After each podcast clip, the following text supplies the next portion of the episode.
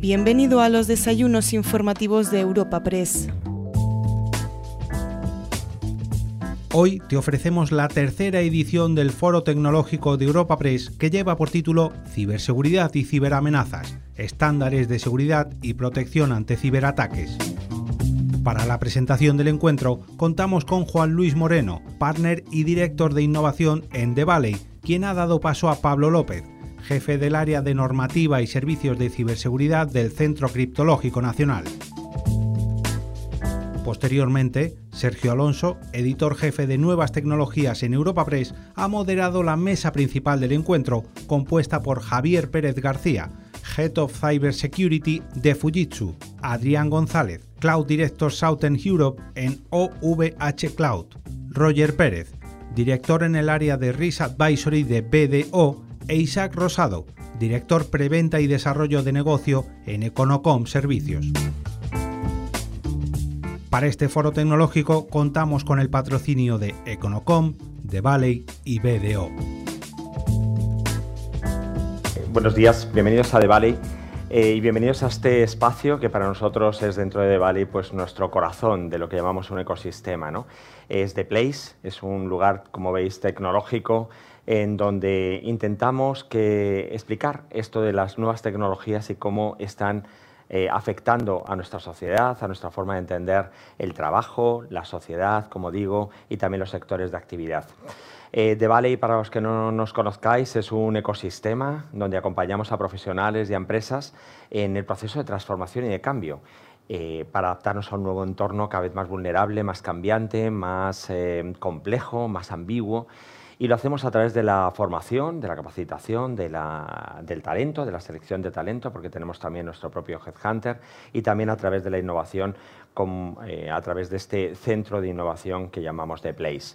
Eh, hoy, para nosotros, es un día también especial porque albergamos un foro más eh, de, Europa Press, un foro tecnológico más dentro de toda su programación anual.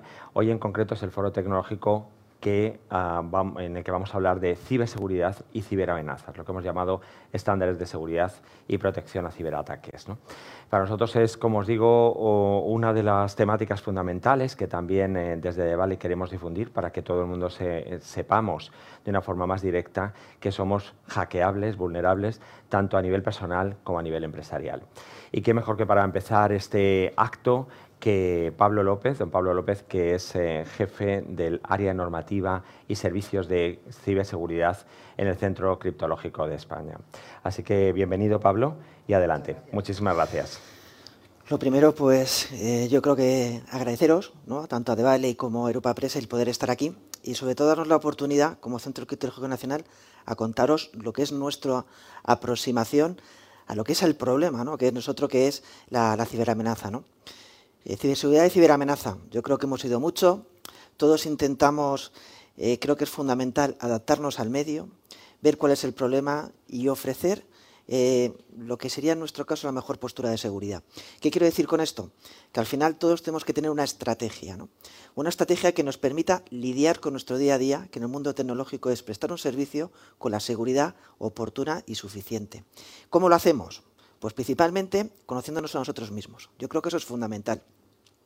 Porque si nos conocemos, al final podremos dimensionarnos, podemos establecer eh, la mejor postura de seguridad, optimizaremos nuestros recursos y seremos más eficientes. Pero para hacer eso necesitamos algo que también es primordial, conocer el contexto de la potencial amenaza, porque nos tenemos que adaptar a ella. Conclusión, si nos conocemos a nosotros, conozco el contexto, ¿qué es lo que tengo que implementar? La mejor práctica. La mejor práctica, ¿quién me la da? Los estándares de seguridad. Por eso, estándares de seguridad va asociado a ciberamenaza y va asociado a ciberseguridad. ¿Por qué? Porque me da criterio y orden. Es el instrumento. Entonces, hablar de estándares no solamente es generar confianza, es darme una herramienta, un instrumento que me permite a mí dar un criterio, una pauta a seguir. ¿Cuál es el reto al que nos enfrentamos hoy en día? Yo lo puedo poner encima de la mesa fundamentalmente por una razón, ¿no? porque somos los promotores de, no un esquema, yo llamaría de un framework, que se llama Esquema Nacional de Seguridad. Y siempre hemos dicho que ese esquema, que no deja de ser un estándar de referencia, un marco de referencia, es el mejor instrumento que hemos tenido desde el día uno para poder luchar contra la amenaza. ¿Por qué? Porque siempre nos ha dado ese luz, ese faro que nos ayuda a aplicar o tener un criterio para al final llevar a la práctica eso que es tener la mejor postura de seguridad adaptada a la potencial amenaza. Ni el arco de iglesia, ni una medida que no tenga sentido, sino después de un análisis previo. Como he dicho, eh, después de análisis previo necesito que alguien me ayude a decir esta medida, esta otra y a priorizar. Y eso me da los estándares, instrumento. Estamos en ese momento, pero vamos a ir más allá, porque si al final tengo un estándar, me quedo simplemente en lo que tengo que hacer y me queda la segunda parte, aterrizarlo. Eso se llama el modelo. En nuestro caso estamos desarrollando un modelo que se llama Microsense. que ese modelo? Simplemente es llevar a la práctica eso que el sentido común y que el estándar me dice. ¿Cómo lo estamos haciendo? Fundamentalmente con cuatro pilares. ¿Cuáles son los pilares?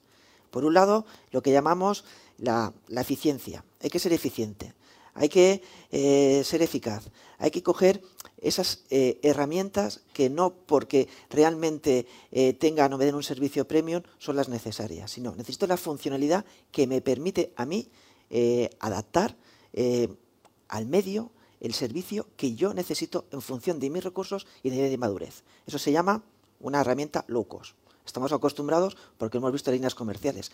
Yo quiero volar con unos estándares de seguridad que se cumplan, pero no tengo por qué ir en la clase business, ¿no? Luego hay que algo fundamental, ¿no? Hay que innovar. Y eso lo hemos hecho con el instrumento, es decir, los estándares se tienen que adaptar al estado de arte de la tecnología. Es decir, tenemos que ser pequeñas startups, con lo cual los estándares no es lo que hago en laboratorio un día y me olvido. Tengo que tener una capacidad de renovarlos y actualizarlos en función de qué? De los servicios que se prestan y las capacidades de seguridad que se van mejorando. Con lo cual, tengo esa capacidad de innovarme y adaptarme. Todo esto siempre desde el punto de vista teórico. ¿Qué es lo que me queda? La parte de fidelizar. Tener un modelo que me permita esto, que es sentido común, que realmente se pueda llevar a la práctica y que se pueda ir de la mano de las entidades que son las finales, las últimas y responsables de aplicar esa seguridad adaptada a la potencial amenaza y conseguir que la amenaza no decida atacarme porque he conseguido ese elemento que se llama disuasión. Es decir, aquí tenemos el principio de acción y reacción de toda la vida. Si yo soy capaz de ofrecer la suficiente resistencia, el atacante o la amenaza preferirá otro objetivo más blando, más débil que yo. Entonces, conociendo el contexto, conociéndome a mí y teniendo la herramienta, tengo un, un cóctel de soluciones que me permiten en cada momento aplicar eso que hemos dicho, que es el sentido común. En el nivel de madurez que estamos, lo que me queda es aterrizarlo, ese modelo. Ese modelo se llama fidelidad, porque lo que queremos construir es algo que queda muy bien, es muy bonito y como el leitmotiv, pero es una realidad. Construir comunidad, es decir, que las entidades, todos los actores intervinientes en todo este proceso que hemos dicho, al final interioricen la ciberseguridad o la seguridad como algo que es necesario. Es decir, no tengo que sufrir un ataque de ransomware, no tengo que dejar de prestar un servicio para ver el impacto que tiene. Es decir, sé que es un servicio activo, es decir, o mejor dicho, un activo esencial. Sé que como mi cuerpo humano necesita comida y agua, pues la ciberseguridad la tengo que implementar. Ahora hay que llevarlo, hacerlo viable. Y ese es el reto, pero porque lo he interiorizado. ¿Por qué insisto lo, lo de comunidad o interiorizado? Porque aquí sin querer me dejo llevar, como he dicho, por ese esquema nacional de seguridad que estamos implementando en el sector público y que también los proveedores tienen que al final adoptarlo. Eh, ¿Por qué me dejo llevar?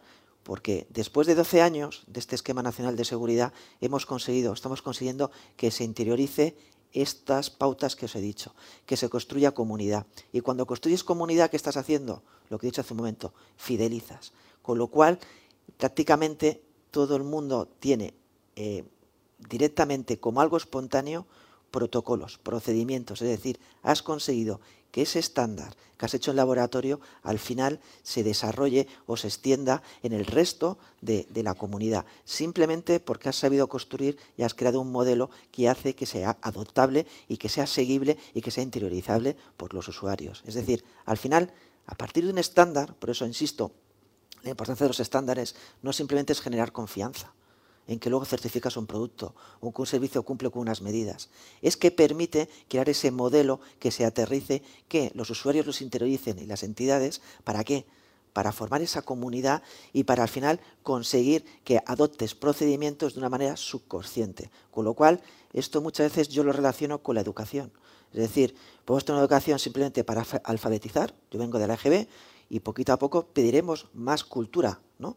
Pero la cultura la consigues cuando ya estás alfabetizado y sin querer te vas buscando más. Eso es lo que estamos buscando, comunidad, interiorizar y al final hacer esto como algo necesario, porque nos permite, y al final, vuelvo al final, ser competitivos. Si consumimos la tecnología, es segura y el atacante lo conseguimos disuadir, al final vamos a prestar un servicio a la altura de los clientes que nos lo demandan. Vamos a ser competitivos, vamos a estar en el estado de arte y tanto como sociedad, como empresa, como organismo, vamos a estar a la altura de lo que nos, nos pide. ¿no?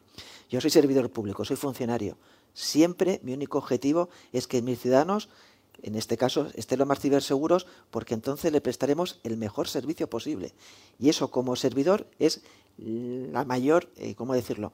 Eh, eh, no sé, la mejor herramienta que puedo tener o el mejor empoderamiento, no sé cómo explicarlo, ¿no? La mejor satisfacción que podemos tener como personas a la hora de desarrollar tu propio trabajo, ¿no? Es decir, ves que tiene un resultado. En definitiva, esto es lo que quería trasladar como introducción, es decir, no simplemente hablar de ciberseguridad, no simplemente hablar de ciberamenazas, no simplemente hablar de estándar, no es decir lo que ya todo el mundo sabe, lo que todo el mundo oye, es tener la capacidad de una vez de hacer algo que sirva para algo. Es decir, que los estándares no sirvan simplemente para decirte lo que tengas que hacer, sino que te ayuden a llevarlo a la práctica. Y por supuesto, me queda el cuarto pilar, porque hemos dicho, hemos hablado por un lado de innovación, hemos hablado de eficiencia, hemos hablado de fidelidad. Hablo de fidelidad, pero realmente es acompañamiento. Y nos queda el reconocimiento. Es decir, si al final todos los hacemos bien, todos queremos nuestra recompensa. Eso se llama la certificación. Es decir, dentro de todo este proceso no solamente conseguimos lo que os he dicho, interiorizarlo, que al final lo llevamos a la práctica de una manera espontánea, porque creemos, porque ya lo hemos adoptado, porque es parte de nuestra educación, es parte de nuestra moral, parte de nuestra ética, sino que al final conseguimos la recompensa que os he dicho, que esa satisfacción de que hago lo que tengo que hacer y consigo, no sé si llamarle ese bien común o ese reto, o consigo al final ese objetivo. ¿no? Esto es donde estamos en la ciberseguridad hoy en día, lo que estamos haciendo con el Esquema Nacional de Seguridad, donde estamos haciendo diferentes iniciativas, con lo cual no vengo a contar algo que queda muy bien y dice, bueno, eh, parece que todos tienen mucho sentido común. Lo que os digo es que esto es lo que estamos llevando a la realidad y porque hay una comunidad. Ayer empezamos una iniciativa de, empezamos en Toledo, tenemos varias diputaciones como es en Málaga, como es en La Coruña, como en Palencia, es decir, hacemos pruebas de concepto porque para nosotros también es primordial no quedarnos en el laboratorio. En el laboratorio todo vale, ¿no? Y podemos coger eh, muchos ejemplos, muchos experimentos, ¿no? Pero el elemento diferencial, y es lo que, eh, que, es la prueba de algodón, es cuando lo llevas a la realidad, ¿no? Y nosotros somos mucho de tocar suelo, es decir, ideas felices podemos tener muchísimas, como Centro Arqueológico Nacional, como CCCNC o, o CER de referencia. Pero realmente, quien nos dice, seamos por el camino y qué es lo que tenemos que hacer, son las comunidades, son los usuarios son los que realmente tienen que implementar estas ideas felices que nosotros llevamos a la práctica.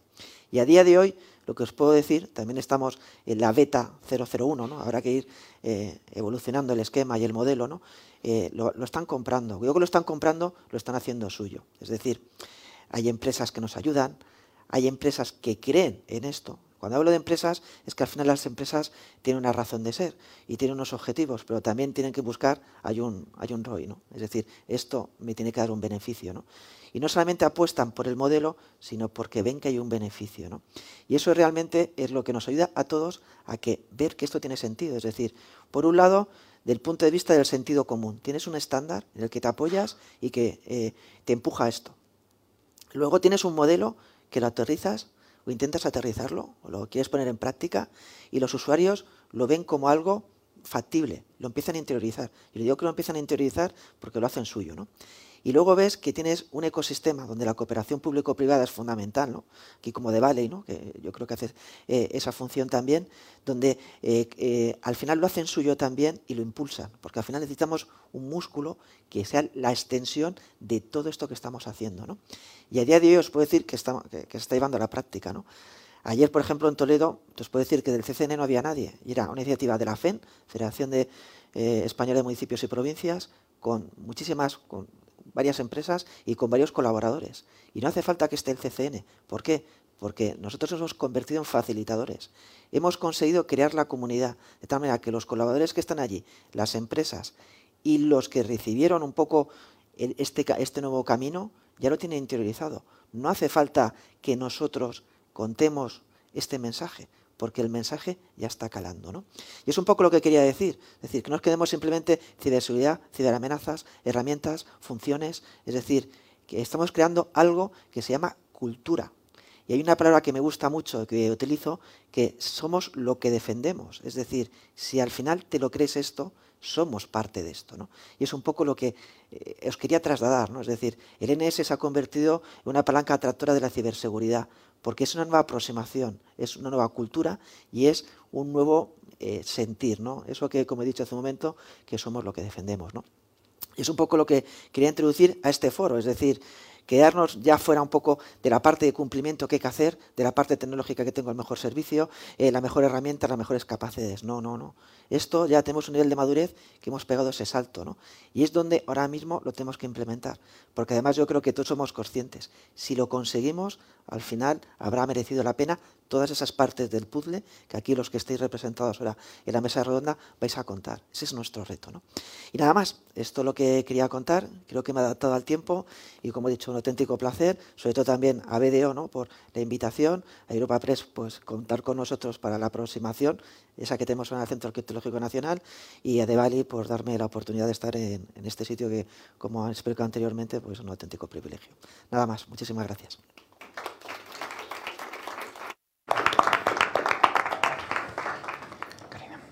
Nos ponemos aquí. ¿Me acompañáis? ¿Dejamos una silla libre y me pongo yo aquí? aquí mejor, ¿no? Vale, estupendo.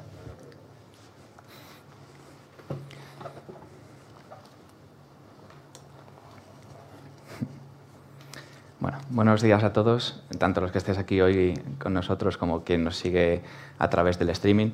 En primer lugar, me gustaría dar las gracias a, a Pablo por su intervención y, a los patrocinadores de este foro, Econocom, BDO y Valley.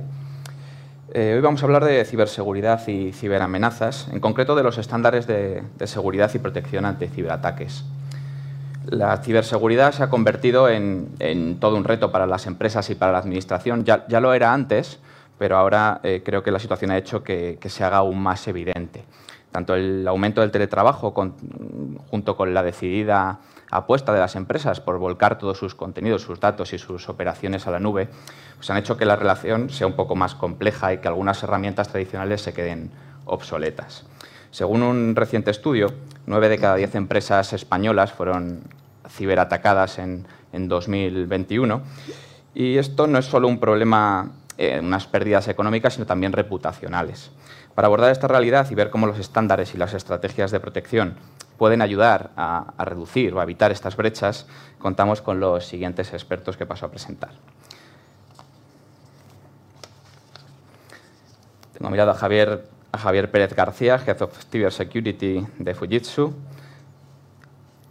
Isaac Rosado, director de preventa y desarrollo de negocio de Conocon Servicios, Roger Pérez, que es director del área de Risk Advisory de BDO, y Adrián González, que es Cloud Director para el sur de Europa de OVH Cloud. Si os parece bien, os voy a lanzar una primera pregunta a cada uno, enfocada a vuestro área de trabajo, y os animo a que os presentéis brevemente y contéis qué hacéis en, vuestra empresa. En primer lugar, para poner un poco de contexto, me gustaría preguntarte, Javier, eh, ¿cuáles son los ciberataques más comunes a los que se enfrenta una, una empresa? Muy bien. Bueno, nosotros en Fujitsu, como todo el mundo conoce, ¿no? Fujitsu es una de las empresas tecnológicas más grande del mundo, con origen en Japón, que presta servicios tecnológicos en multitud de ámbitos, ¿no? y en mi caso lidero lo que tiene que ver con los servicios de ciberseguridad en España. Eh, respondiendo a la pregunta, o sea, claramente ahora mismo mm, en los últimos años vemos una tendencia eh, en cuanto a los ataques de ransomware. Y además, digamos que estos ataques no es que solo sea un ataque de ransomware, ¿no? de secuestro informático de datos, sino que combinan diferentes ataques para acabar ejecutando un ransomware. ¿no? Empiezan desde, por un lado, eh, un phishing, ¿no? con el objetivo de un robo de, credenciales y finalmente, pues, utilizando diferentes técnicas, acaban ejecutando un ransomware, incluso combinado con otro tipo de, ataques como amenazas, digamos, con filtrar esa información y hacerla pública con el objetivo final pues, de, ganar dinero, que es el objetivo, digamos, de los ciberatacantes preparando un poco la, charla y buscando así fuentes de información que me parecían relevantes, hay un estudio que, bueno, a mí me parece muy interesante, que ejecuta el Foro Económico Mundial todos los años, y en ese estudio pues habla de cuáles son los riesgos y amenazas más relevantes para la economía, eh, en función de los participantes en este foro. Y fijaros que hablando de los riesgos y de los ciberataques, hablaba de un incremento del 435% en el número de ataques de ransomware. O sea, el dato es brutal y responde perfectamente a la, a la, pregunta. ¿no? O sea, claramente es el ransomware y el objetivo es ganar dinero por parte de los ciberatacantes. Isaac, buenos días. Te, quería preguntar un momento como el que estamos de aceleración económica en, en cuanto a la aceleración y la transformación digital de las empresas.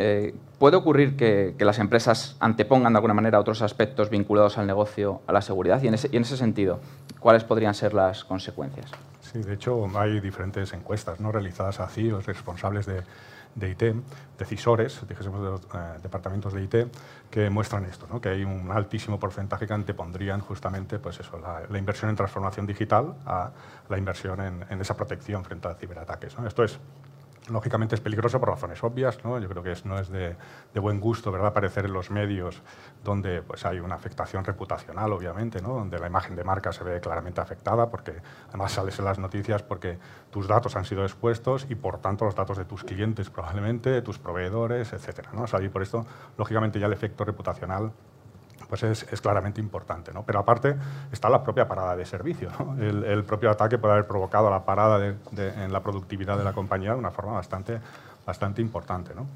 Eh, pero bueno, también entiendo un poco que, estos decisores ¿no? respondan eh, de esta forma, porque claro, también la transformación digital es una parte importantísima y también está relacionada, nos vamos a engañar, con la competitividad y la productividad de las empresas. ¿no? Entonces, elegir entre una cuestión y la otra es complicado. De todas formas, desde mi perspectiva, no, no creo que sean mutuamente excluyentes. Desde Conocom Servicios damos soluciones en el ámbito de los usuarios, en el ámbito de cloud y las infraestructuras, y dentro de estas soluciones, de estos servicios, incluimos de forma inherente esas capacidades de seguridad, esas actividades de seguridad. Me da la sensación que no se trata de elegir entre ciberseguridad o transformación digital, sino un poco, como comentaba Pablo, además antes, ¿no? creo que ya eh, esos mismos servicios, ya los contratemos a un tercero, ya los prestemos en interno desde la propia compañía, deben llevar de forma inherente, ¿no? intrínseca, un poco por definición, por diseño, tienen que ser seguros, ¿no? tienen que ser parte de la cultura, ¿no? comentaba Pablo, y esto me ha parecido tremendamente interesante, ¿no? porque que de alguna forma cale en, la propia definición de este tipo de, este tipo de servicios. Y hago ejemplos muy, muy sencillos si estamos acometiendo un, proyecto o un servicio de transformación de nuestro workplace, pues incorporar ya esas soluciones de EDR y la explotación de esas soluciones, o la detección de vulnerabilidades, que forme parte ya propia del, del servicio, ¿no? no contratarlo aparte. ¿no? O a un responsable distinto. Tiene que ser el propio servicio el que se responsabilice de imponer esas capas de seguridad que tan, tan importantes son. ¿no? Y estos ejemplos hay de todo tipo. ¿eh? También en el ámbito de cuando se están migrando, por ejemplo, los usuarios a eh, plataformas de colaboración. ¿no? Es un momento en el que estamos haciendo una gestión del cambio importantísima, ¿no? de adopción de la tecnología. Estamos culturizando a los usuarios. Entonces, en este momento, qué mejor que también introducir esas campañas de concienciación para ataques de phishing o de este tipo de características. Además, comentar que eh, por el hecho de invertir en ciberseguridad no tenemos que comprometer otras inversiones, no tenemos que inmovilizar parte del capital de la compañía, ¿no? porque podemos dar este tipo de servicios en una modalidad de gasto operativo, puro y duro, ¿no? sin inmovilizar, sin activar en libros, dijésemos, este, este, tipo, de, este tipo de activos, e incluso aprovechando eh, las, las, por decirlo así, las diferentes eh, modalidades de suscripción a varios años, donde los propios clientes se pueden ver beneficiados ¿no? del posible ahorro que mantenga esto, pero manteniendo el hecho de que sea un gasto operativo y, acometiéndolo en un modo as a service, ¿no? podríamos decir. Y Roger, en esta, en esta apuesta que planteaba Isaac, al final, de que converja de alguna manera, y como hablaba Pablo, de que esas certificaciones puedan ayudar a que se integre de manera automática dentro de las inversiones estos sistemas de ciberseguridad, eh, ¿cómo pueden ayudar las certificaciones y, los estándares internacionales en este proceso? Eh, buenos días, soy, uh, soy Roger Pérez. Eh, pues sí, em, para presentarme un poquito, llevo algo como 17 años en el mundo de la auditoría informática y la gestión de riesgos tecnológicos y me he ido especializando particularmente en lo que, es la, lo que son las auditorías de certificación de seguridad. Lo que comentaba Pablo del Esquema Nacional de Seguridad, eh, mi empresa BDO es, eh, está acreditada por, eh, por el CCN, la Entidad Nacional de Acreditación, para realizar estas auditorías de certificación y emitir los potenciales certificados. Entonces, relacionado con tu pregunta, lo, ¿qué valor aporta tanto los estándares de seguridad como las posteriores certificación? Pues bueno, yo iría en la línea que de lo que dijo Pablo. Al final, los estándares son unas guías de buenas prácticas, mejores prácticas, otros te dirán eh, requerimientos mínimos, dependiendo con quién uh, persona hablas, pero digamos, es lo que te, los estándar es lo que te permite saber como entidad pública o privada lo que tienes que hacer y lo que no puedes hacer en relación con, uh, con el sistema de información y la gestión de los riesgos. Entonces, eh, nosotros, yo como editor siempre digo lo mismo en las entidades cuando gestiono riesgos. No intentes eh, reventar la rueda, decir, oye, ¿cómo, ¿qué tipo de control puedo aplicar aquí o allá? Para eso están los estándares de seguridad. Para eso hay gente, expertos que trabajan, que prueban, que estudian, para establecer unos estándares, para darte un poco, guiarte, como decía Pablo antes, darte el instrumento. O sea que yo he estado involucrado en la versión 2.0 del Esquema Nacional de Seguridad y, ahí hay mucho trabajo, hay mucha gente que, piensa sobre estos temas. Y, llegaríamos a la, a la, derivada, la certificación. La certificación al final es el medio más adecuado para, para demostrar el cumplimiento. O sea, no hay ninguna regulación que, donde interviene el sistema de información que no tenga un apartado específico de supervisión donde te digan que necesitas una certificación o necesitas un auditor independiente que viene a comprobar que realmente estás cumpliendo con estas mejores prácticas. Porque nos damos, bueno, eh, al final eh, yo, siempre digo lo mismo, es, es, casi tan importante cumplir que demostrar que cumples. ¿Y eso por qué? Porque al final dentro de qué aporta una certificación, pues aporta, aporta transparencia y aporta confianza y todas las entidades públicas o privadas tienen que demostrar transparencia y confianza. Eh, porque al final, eh, que sea el ciudadano, que sean tus clientes, que sean tus, eh, tus acreedores, que sean los reguladores, tú tienes que demostrar que eh, tú estás tratando la información de manera adecuada, tú estás ofreciendo un, servicio que funciona 24 por 7. Entonces, por ahí que eh, es el punto principal que diría yo.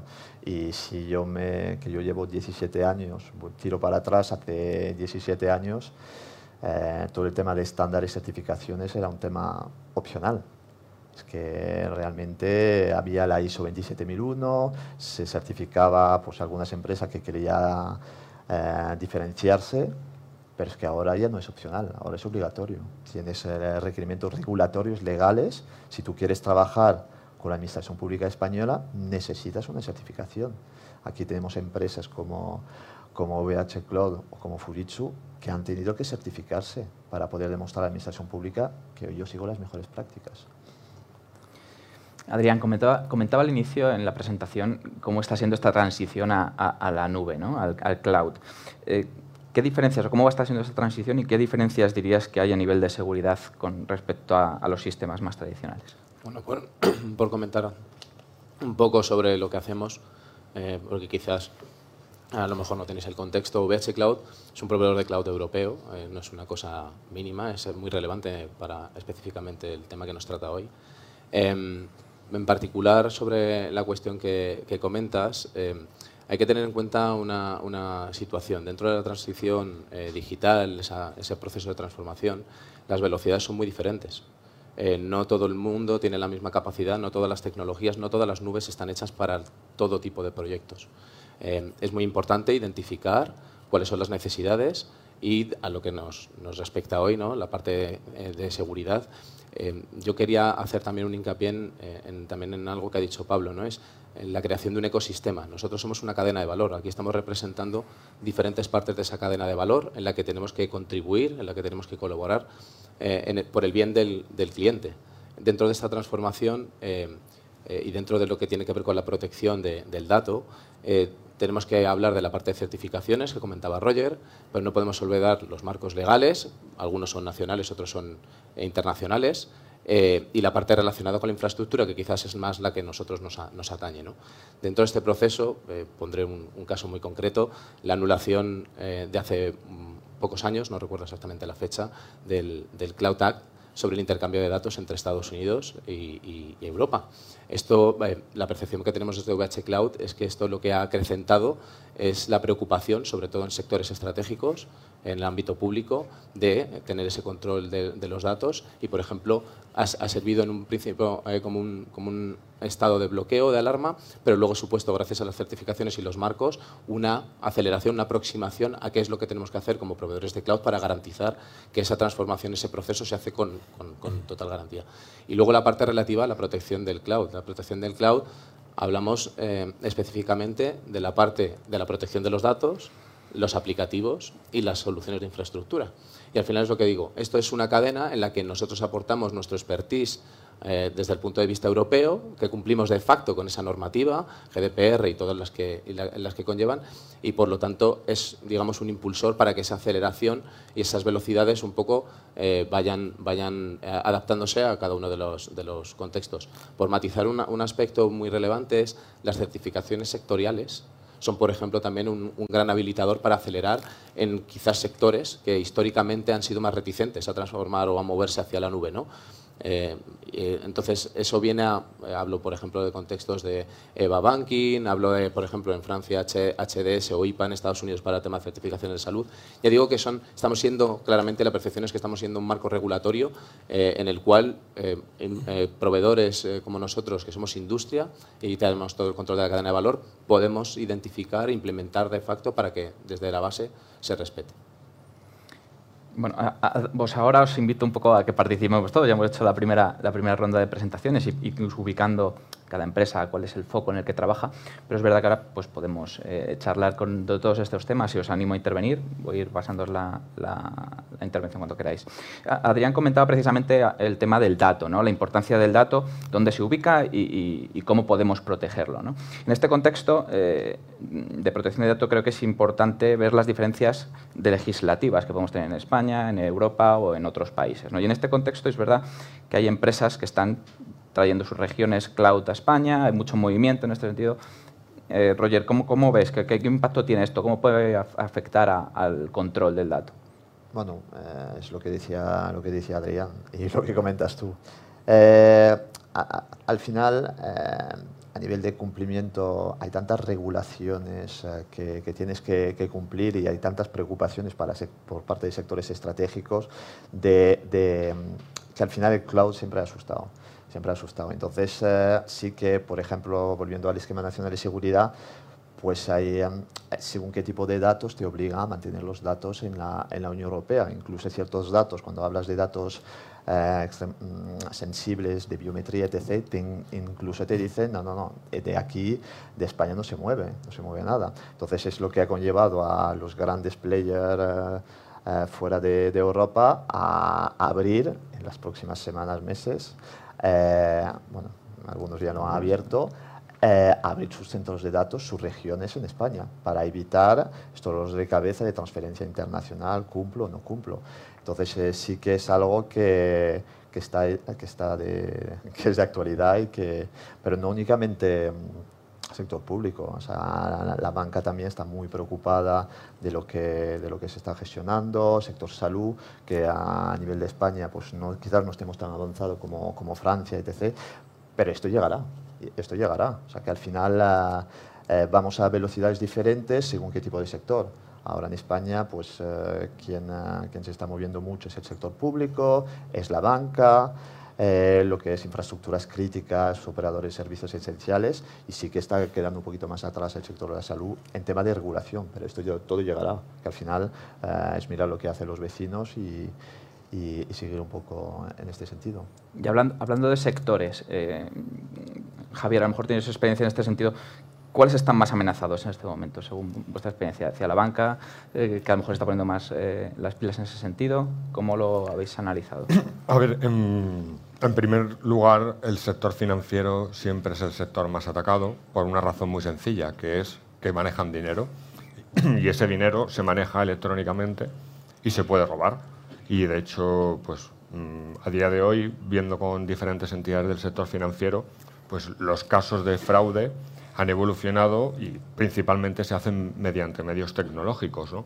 y además también se detectan mediante medios tecnológicos. ¿no? También estamos viendo otro sector que previamente, eh, digamos que sus ratios de inversión en ciberseguridad versus el presupuesto IT eran más bajos, ahora está cambiando, entre otros motivos porque están siendo más atacados, como el sector salud. Claramente el sector salud eh, tanto en lo que refiere al sector público como en lo que refiere al sector privado, es uno de los targets principales de los atacantes. El valor de los datos y además otro aspecto importante que es eh, que puede morir una persona en un hospital. ¿no? Quiero, alarmar, ha habido algún caso en Europa pero digamos que está por un lado lo que tiene que ver con la IT tradicional de un entorno sanitario y por otro lado lo de que en industria denominamos OT, que también existe en un hospital con máquinas de radiodiagnóstico, etcétera, ¿no? Eh, y por otro lado, otro sector, otro tema que claramente está siendo fuente habitual de ataques es lo que tiene que ver con criptomonedas. Eh, tanto por, desde el punto de vista, digamos, del usuario que tiene sus criptomonedas, como de empresas que de alguna forma se dedican a, la custodia o al cambio de divisas en el ámbito de cripto. Ha habido un montón de ataques, en España ha habido también alguno, y es uno de los targets por lo que comentamos de la banca, porque es dinero digital y que se puede robar. ¿no? Isa, vosotros más o menos coincidís en, vuestra en la integración con las empresas con las que trabajáis. Sí, bueno, de todas formas, me da la sensación que todos los sectores están expuestos. ¿eh? Me da la sensación que se ataca más a quien se puede ¿no? que, a, quien se, a quien se quiere en ese sentido. Y creo que todos, todos de alguna forma están, están comprometidos en este, en este aspecto. Lógicamente también los que sean más susceptibles eh, de, de, ser atacados en el sentido de más usuarios. Yo creo que al final el usuario ¿no? es en gran medida un poco el punto de entrada y en, cierta medida, o la, la, no concienciación de determinado tipo de usuarios es la brecha, con lo cual más usuarios, probablemente también, también más riesgo. pero bueno, en cualquier caso creo que todos los sectores en una medida u otra están, están en riesgo. Y, bueno, al final los ataques se ocurren. Hemos visto que, que 9 de cada 10 empresas han recibido algún tipo de ataque. Una vez que esto ocurre, ¿cuál es la reacción? Es decir, ¿cómo son de importantes, por ejemplo, los backups o los planes de recuperación de otras empresas? ¿Cómo actuáis? Sí, esta es la última red de seguridad, por decirlo de alguna forma. ¿no? Y, y, de hecho, cuando, cuando, porque por muchas puertas ¿no? que pongamos, por muchas medidas de seguridad, por decirlo así, por muchos estándares que queramos, lógicamente, cumplir, que los, hay que cumplirlos, por supuesto, y por mucho que queramos culturizar, está claro que al final el, problema puede, puede, acabar aconteciendo. ¿no? Las probabilidades las podemos ir rebajando, lógicamente, con todo este tipo de medidas, ¿vale? por tanto será menos probable, pero puede, puede acabar sucediendo. Con lo cual el backup, en definitiva, es el último, la última red de seguridad. ¿no? De hecho, a día de hoy, eh, es prácticamente imposible ¿no? no poner en marcha un backup sin, sin eh, dotarlo de copias inmutables. ¿no? La inmutabilidad de las copias de backup es, es, fundamental y ya no es, no es una opción, es directamente una obligación en cualquier servicio de backup que estamos proponiendo a los clientes. Pero de todas formas, eh, yo gustaría destacar que no solo es suficiente con tener un backup inmutable, que es, es, la primera, por decirlo así, es la, como decíamos, la red de seguridad y es el primer, primer ladrillo que podemos poner, pero además es, es muy importante esos backups probarlos, ¿vale? que es una cuestión que a veces queda un poco en segundo plano, curiosamente. ¿no? Pero los backups hay que probarlos, probarlos frecuentemente, todo lo frecuentemente que se pueda.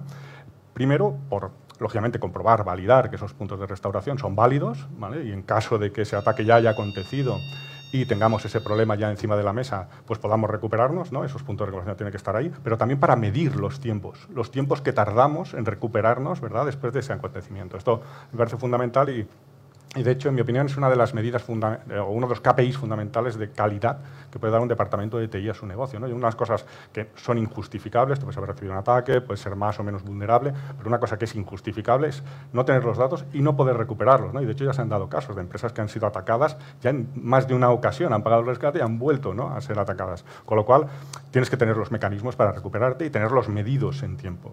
Y eso yo creo que también conlleva una discusión bastante madura entre el departamento de IT y el propio negocio con respecto a qué tipo de datos estamos dispuestos a perder o no en caso de que se haya producido ese tipo de ataque y cuánto tiempo estamos dispuestos a sacrificar de productividad con respecto a, recuperarnos. ¿no? Esto, esto por un lado. Y después, tema distinto y de todavía mayor envergadura son los planes de recuperación ante desastres. Es decir, una cosa es tener el backup, una cosa es recuperarlo y otra cuestión bien distinta es recuperar todo el servicio, el servicio IT como tal. Y esto, eh, de hecho, venimos hablando de esto décadas. ¿eh? Es un tema muy, muy antiguo, lo que pasa que ahora, en mi opinión, se ha hecho más probable, ¿no? porque antes pues, estos planes de recuperación ante desastres se planteaban para eventos pues eso, altamente improbables, ¿no? una catástrofe o cosas de este estilo cuando han, sobrevenido, por decirlo de alguna forma, estos ataques de, de ciberseguridad, pues esto pasa a ser bastante más probable, con lo cual ahora hay que tenerlos más maduros, más probados que nunca, y no es sencillo, porque elaborar un plan de, recuperación ante desastres es un tema que tiene una carga consultiva muy elevada. Hay dependencias de las comunicaciones, de redireccionamiento de IPs, de anchos de banda, hay implicaciones de dependencias de las cargas de trabajo entre sí y dependencias con los propios procesos de negocio, con lo cual acometer y poner en marcha un plan de recuperación de desastres eh, robusto, por decirlo así, eh, es, es costoso en tiempo con lo cual, las empresas que no lo tengan a día de hoy no, o no sea confiable o no confíen en el que tienen, yo creo que es fundamental acometerlo. ¿no? Y otra cuestión es que es algo que hay que mantener a lo largo del tiempo. Esta es también otra de las grandísimas dificultades de un plan de recuperación ante desastres. Puedes ponerlo en marcha, diseñarlo, funciona, puede funcionar, pero después hay que mantenerlo en el tiempo, porque las, eh, lógicamente pues los servicios te iban cambiando constantemente y a una velocidad pues, muy, muy elevada y por tanto el plan de recuperación de desastres que tenías ayer pues puede que hoy haya dejado de ser válido. ¿no? Con lo cual no deja de ser una vez más un servicio, ¿no? un servicio recurrente el, desplegar ese tipo de, ese tipo de mecanismos. Sí, al final es el coste del mantenimiento es decir, no me han atacado en estos últimos cuatro años porque va a ser este último y precisamente a lo mejor no estás preparado. No sé si, si vosotros, Adrián, puedes contar cómo, cómo trabajáis en este sentido. Creo que él ha abordado todos los puntos eh, principales. ¿no? Al final se trata de tener una estrategia. Eh, la parte de estrategia de la copia de seguridad es parte de, de una continuidad de negocio en la cual claramente hay que identificar cuáles son las prioridades, cuál es el valor de cada uno de los segmentos de nuestra actividad corporativa ¿no? y en función de esa clasificación establecer una serie de criterios que nos permitan pues, abordar una, una protección adecuada en ese sentido. ¿no? Eh, desde, desde, un punto de vista como VH Cloud también es, es vital eh, tres, tres, factores, diría. La parte de trabajar soluciones de, de, de copias, ¿no? de continuidad de negocio basadas en estándares de mercado, no es una, no es una eh, cosa menor, porque implica que eh, cuando a la hora de externalizar, a la hora de controlar tus, tus, tus copias.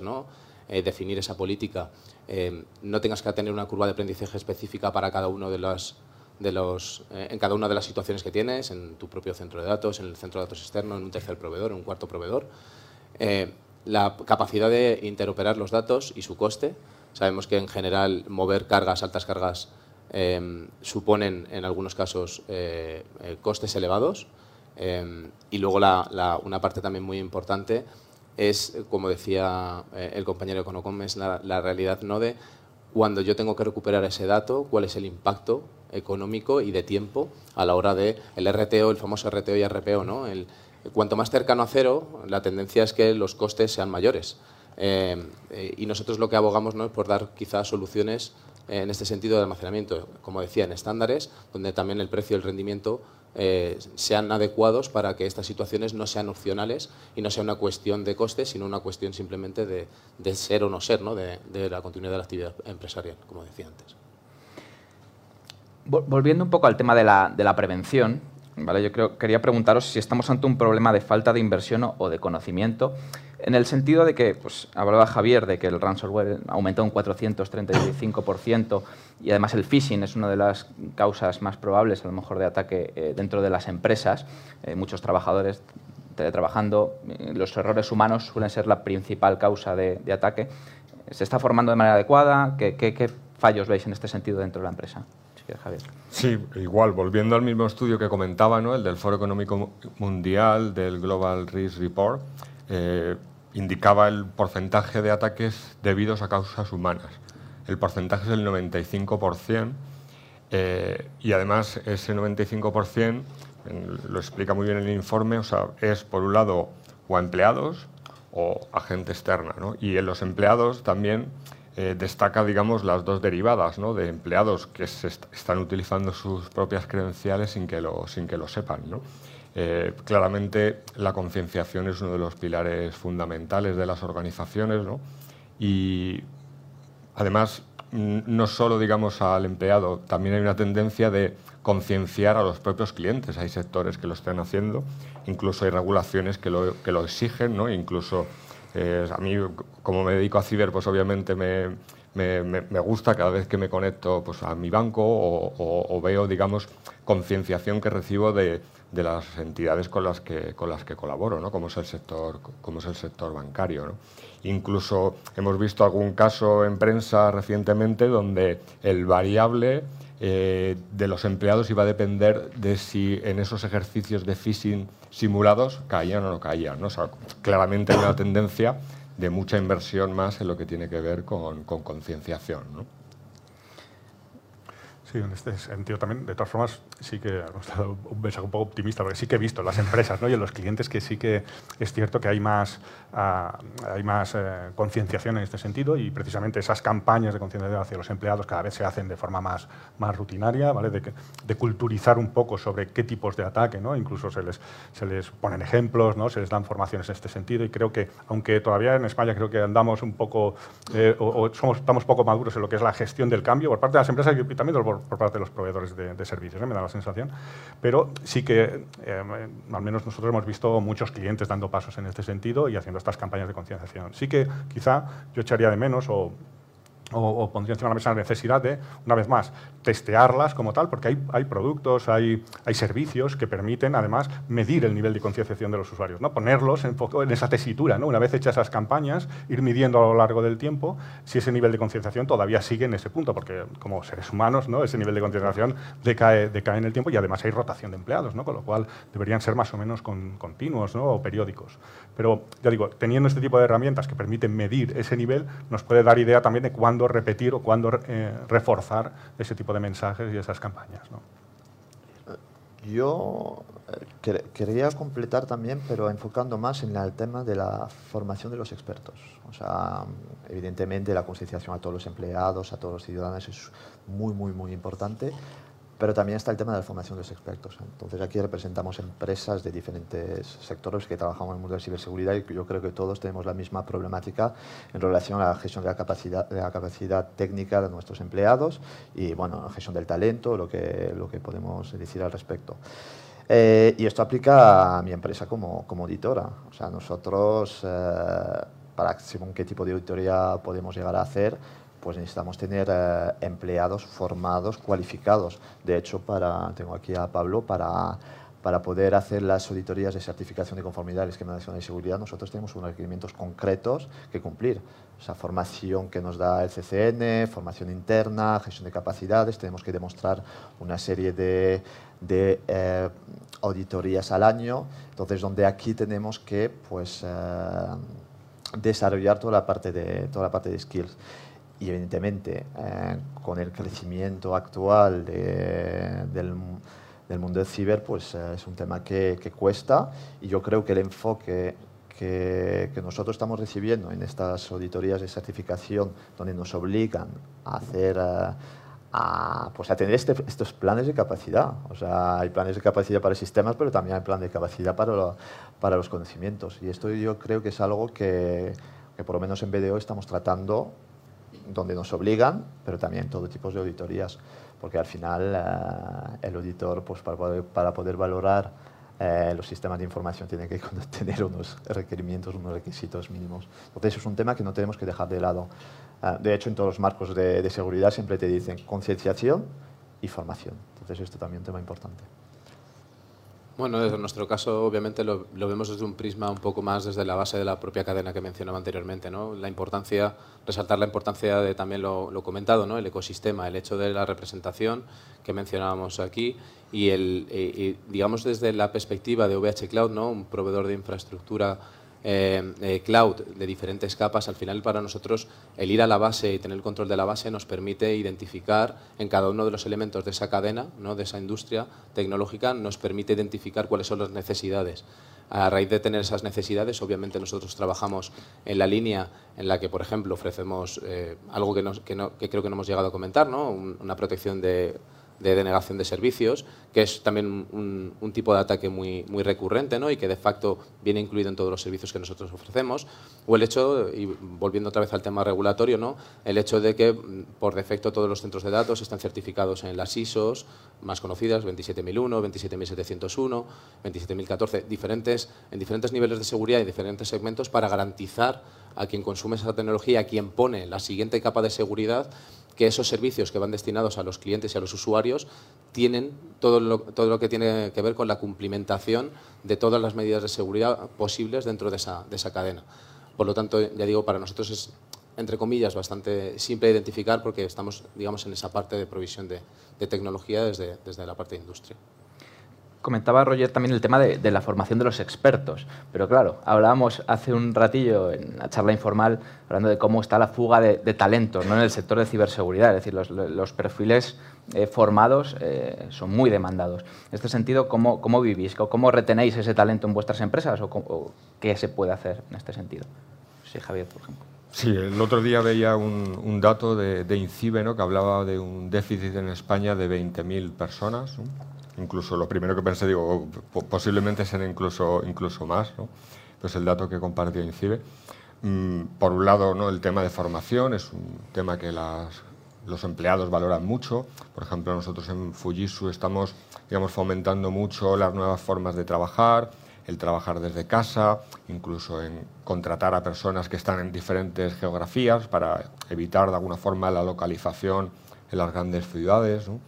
Y por otro lado, el poder dar un proyecto atractivo, ¿no? tanto desde el punto de vista de, de lo que vas a hacer en tu día a día, como también el tema salarial, ¿no? Claramente, pues hoy estamos en una lucha por talento y de alguna forma, pues las compañías eh, tenemos que dar un proyecto atractivo desde un punto de vista económico. ¿no? Obviamente el sector lo, lo requiere. Y puede llegar a afectar de manera operacional, es decir, si tú tienes tanta movilidad en, planes de estrategia, en temas como ciberseguridad, puede llegar a afectar a, que no sean tan buenos como deberían ser si, si no hace más que moverse los profesionales.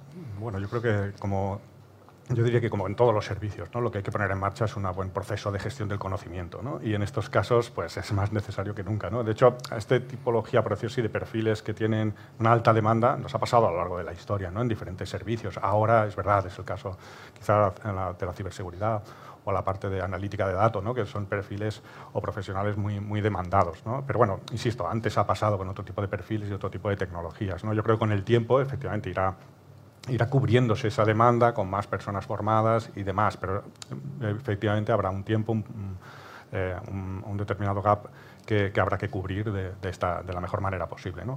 Y, pero digo, lo que digo, al final es buena gestión del conocimiento, buena documentación de procedimientos, buen traspaso y, acumulación, por decirlo, de ese conocimiento compartido entre los diferentes equipos para que pues esas, esas altas y bajas, por decirlo así, no sean tan susceptibles. Pero bueno, estoy totalmente de acuerdo con lo que se comentaba ahora, de que para retener el talento, que es necesario, evidentemente, porque no puedes estar siempre ¿verdad? poniendo estos mecanismos para, para sustituirlos, entonces la, la idea es dar proyectos, como, como, bien se decía, proyectos interesantes. Yo creo que eso es lo que más motiva ¿no? a un profesional de estas características, incluso por encima del salario y por encima de otras cosas. Proyectos interesantes en los que no se deje de aprender, lógicamente la formación y salarios, eh, evidentemente, de, de mercado. ¿no? Esto me lleva a pensar en otro, en otro tema, porque igual que hay una lucha por salarios ¿no? y la gente tiene mucha movilidad, ¿cómo enfrentan la, ciberseguridad la gran empresa y la startup? Es decir, al final con esas diferencias, evidentemente, eh, ya no solo por, por, la diferencia de poder contratar a gente profesionales del, sector, sino también porque para ellos un ataque puede significar que su negocio acaba. ¿Cómo, Adrián, tú, hacías antes hincapié en esa parte de que las empresas son diferentes a la hora de la transición a la nube. En el tema de ciberseguridad, ¿cómo se puede abordar este tema? Eh, a ver, yo creo que la ciberseguridad al final... Eh, la forma en la que la hacemos llegar es, es, muy diferente. ¿no? Iniciativas, para mí, hablabas de las startups, por poner el matiz de entre startup y gran corporación. Normalmente la tendencia eh, solía ser a tener eh, interdepartamentos ¿no? internamente, cubrir todas las necesidades de seguridad, de auditoría, de un montón de diferentes áreas dentro de la actividad y eso quizás las grandes empresas y a la hora de, eh, hilado con el tema anterior, ¿no? la parte relativa a la retención de talento pues lo hace complicado porque la tendencia del mercado es ir a la especialización. Y como hablaba antes, y vuelvo a incidir en la parte del ecosistema, el hecho de que cuando una empresa como la nuestra requiera eh, la implementación de esquema, del Esquema Nacional de Seguridad, contar eh, con, expertos como BDO, donde yo puedo estar informado constantemente de cuáles son las últimas necesidades, puedo implementar, eh, digamos, el scope ¿no? de esa certificación a otras serie de productos o soluciones. Hay que tener en cuenta que la tecnología está evolucionando constantemente. Por lo tanto, la necesidad de estar certificando nuevas soluciones, y hablamos del Esquema Nacional de Seguridad, pero podemos hablar de BSI 5, C5 de, Alemania, podemos hablar de AGD de, Italia. O sea, quiere decir, para un cloud provider es, eh, y, entiendo que para las empresas es exactamente lo mismo, es muy importante el ecosistema y rodearse de empresas y dejar a las empresas expertas en los diferentes sectores que tomen el control ¿no? o, la, o esa situación a la hora de auditar, a la hora de implementar Hablamos, por ejemplo, nosotros como industria de cloud, el hecho de la necesidad de que, por ejemplo, empresas de software, de seguridad, vengan, digamos, a montar soluciones de seguridad dentro de nuestras tecnologías. Al final ellos son los expertos, son los, digamos, los que están más acostumbrados a tratar eh, los tipos de ciberamenazas o otras tipologías más orientadas al, usuario final, como hablábamos anteriormente. ¿no? Entonces yo creo que eso, esas dos vertientes permiten tanto a los expertos centrarse en su core de actividad como también desde el punto de vista de retención de talento, con, la otra pregunta, ¿no? a que tú no tengas que estar luchando con corporaciones específicas y expertas en ese sector por mantener un, perfil determinado. ¿no? Y en el caso de las startups, nosotros tenemos programas en los que ayudamos a poner esas startups en contacto con el ecosistema donde están todos esos expertos, asesores de muchas, de muchas vertientes diferentes, muchas verticales y sectores diferentes, que les van a ayudar a impulsarlo y que no, y que no va a mm, suponer una cortapisa, ¿no? un bloqueo a la hora de desarrollar tu actividad de negocio. No sé si, Roger, quizá estas certificaciones eh, puede ser un poco el camino a la democratización, al acceso a este tipo de soluciones que pueda... Totalmente, totalmente. Eh, y estoy totalmente de acuerdo con lo, con lo, que, dice, con lo que dice Adrián eh, respecto a esto. De, que vayan, que externalizarlo a los expertos. O sea, tener necesario a, un OVH, a un Iconocom, a un Fujitsu, pero un tema importante, que esto me pasa mucho en las auditorías, externalizar un servicio, externalizar no significa externalizar la responsabilidad. Entonces, muchos clientes nuestros, que cuando hacemos las auditorías, no, no, es que yo lo tengo todo en, en, en OVH, o yo, yo, este servicio me lo, me lo, presta, me lo presta Fujitsu. Sí, pero la responsabilidad sigue siendo tuya. Entonces, eh, sigues teniendo, eh, necesitas esta figura interna de supervisión de tus proveedores, de gestión, etc. ¿Y cómo lo puedes, eh, cómo lo puedes cubrir? a tus proveedores, pues indicadores, certificaciones, mándame, mándame evidencias de que realmente estás cumpliendo. Entonces, que estoy y está el concepto de que hablamos mucho y yo, pienso en tema de OVH en todos los proveedores cloud todo el tema de em, la responsabilidad compartida el concepto de responsabilidad compartida yo como editor es, eh, es un drama en el sentido de que pues eh, no no es que yo lo tengo todo en OVH a mí eh, ya me puedes dar el, el certificado del esquema nacional de seguridad porque como lo tengo todo en OVH OVH tiene la certificación yo también no no señores no, vos, el proveedor tiene, cumple con una serie de medidas, pero tú tienes que aplicarlas. Entonces te da unos servicios, te da unas herramientas, pero tú tienes que configurarlo. Entonces hay cosas de, no, no, la gestión de parche me lo hacen ellos, depende del modelo. Entonces hay una serie de, temas que, que yo como, y esto aplica mucho más a la, a la startup ETC, que tienen esta visión de, no, no, eh, yo no tengo el expertise, no tengo la, yo lo externalizo, bien, pero no externalizar la responsabilidad. Es un tema muy importante esto. Y ya acabándonos con unos, unos, minutillos, sí que quería recoger otro tema de, actualidad, porque al final los ataques pueden ser a empresas, pueden ser a administración, pero también pueden ser a objetivos críticos. ¿no? Y, con el conflicto de, Ucrania y, viendo que puede ser un tema interesante, ¿cómo de grave puede ser este tipo de ataques a infraestructuras críticas? ¿Se, pueden llegar a dar? Este futuro que planteamos en que los ataques, las guerras van a ser más informáticas, más de ciberseguridad que militares. Bueno, tenemos en las noticias ¿no? Eh, ahora mismo el sabotaje a la tubería del Nord Stream. Eh, no se conocen todavía los detalles. Claramente se puede hacer un sabotaje informático ¿no? a una infraestructura crítica. Comentábamos antes el ejemplo de sanidad. Eh, un ransomware que pueda, digamos, acceder a la red a través de un entorno IT puede propagarse al entorno más OT de un hospital ¿no? y fijaros las consecuencias que puede, que puede tener. ¿no? Eh, el riesgo existe, casos existen, ¿no? no tampoco se trata de, ser alarmista y medidas se pueden, se pueden tomar desde medidas más organizativas como el esquema nacional de seguridad o medidas tecnológicas, procesos, concienciación. ¿no? O sea, claramente el riesgo existe y, ocurre. Sí, en este sentido, bueno, no soy experto en geopolítica, desde luego, pero estoy convencido que también pueden ser eh, especial objetivo ¿no? cualquier empresa que forme parte de una cadena de valor de productos básicos. Me parece que otro objetivo puede ser el tema de la inflación, ¿no? incluso, y de hecho vimos un caso en Estados Unidos, ¿verdad?, con respecto a un proveedor de hidrocarburos y tal, que, que el hecho de interrumpir su actividad podía hacer que haya todavía menos oferta en el mercado de un determinado producto que ya está, ya está muy, muy elevado en precio o está al alza y que todavía se agrave más esta, esta situación, con lo cual ese tipo de empresas, en mi opinión, también que están o que forman parte de esas cadenas de valor, esas cadenas de producción de producto básico, también pueden ser claramente un objetivo en los próximos meses. Eh, nosotros BDO, yo tengo compañeros de BDO ah, en Ucrania, eh, hablando, y hablé, con, con, un compañero de Ucrania en las últimas semanas, y, y, yo le preguntaba cómo lo estáis llevando, esto, el tema de ciberataques, etc. Y, y a mí me comentaba de, es que llevamos años preparados. O sea, que llevamos desde, me comentaba que desde 2013 estaban recibiendo ataques uh, por, por uh, activistas uh, prorrusos. Y entonces que esto, todo el tema de infraestructuras críticas y protección de los, de los operadores esenciales, ellos lo tenían lo tenía ya, estaban ya preparados desde, desde 2013. Me ha, me ha, sorprendido muchísimo, muchísimo esto. Y lo que está haciendo España, pues que al final lo que está pasando en Ucrania perfectamente, bueno, nos está pasando, nos está pasando a nosotros. Entonces, a nivel de regulación, eh, pues España pues, tiene definido todo el tema de infraestructuras críticas, ha identificado cuáles son sus operadores, eh, operadores de servicios esenciales, pues energía, salud, eh, equipamiento, sector financiero, etc.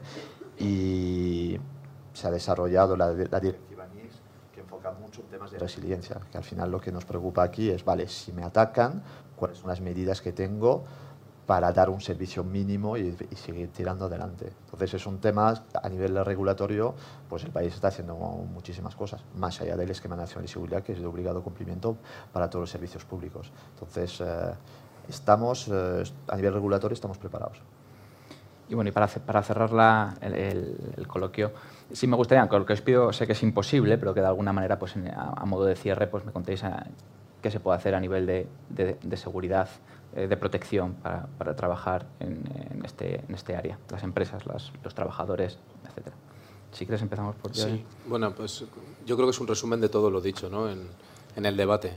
Al final eh, se trata de una parte de concienciación y de aprendizaje respecto a las diferentes tareas, ¿no? La corresponsabilidad que hablaba Roger anteriormente, ¿no? Y el hecho de contar con expertos en cada una de, los, de las partes de la cadena, ¿no?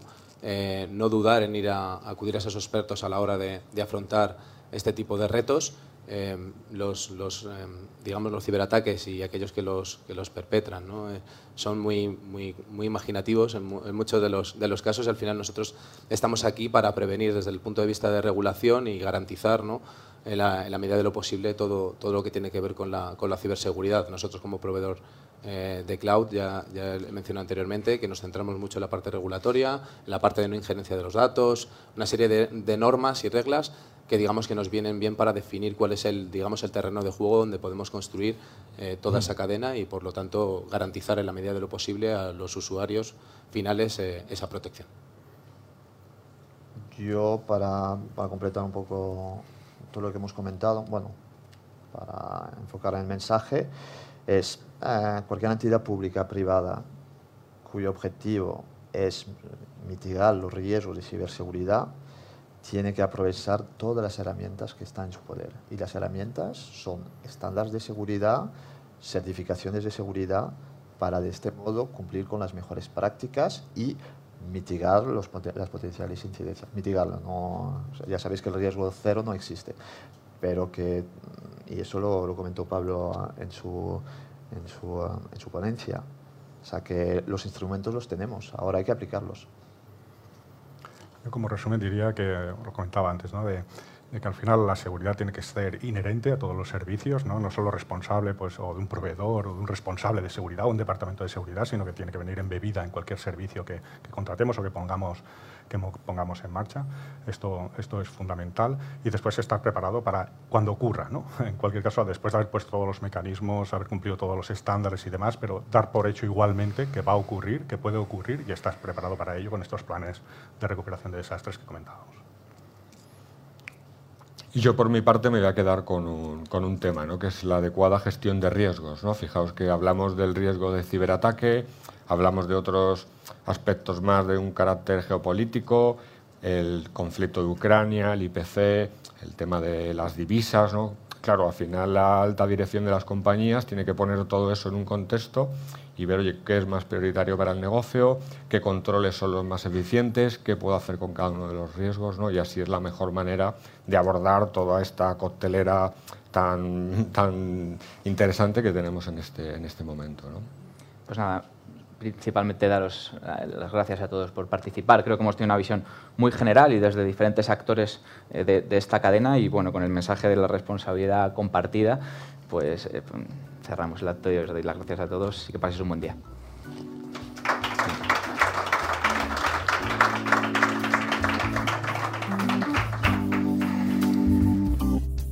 Despedimos esta entrega de los desayunos informativos de Europa Press invitando a todos nuestros oyentes a descubrir el resto de episodios de este programa, así como los distintos podcasts de nuestra red a través de europapress.es barra podcast. Recuerda que puedes encontrar todos ellos en las principales plataformas de podcasting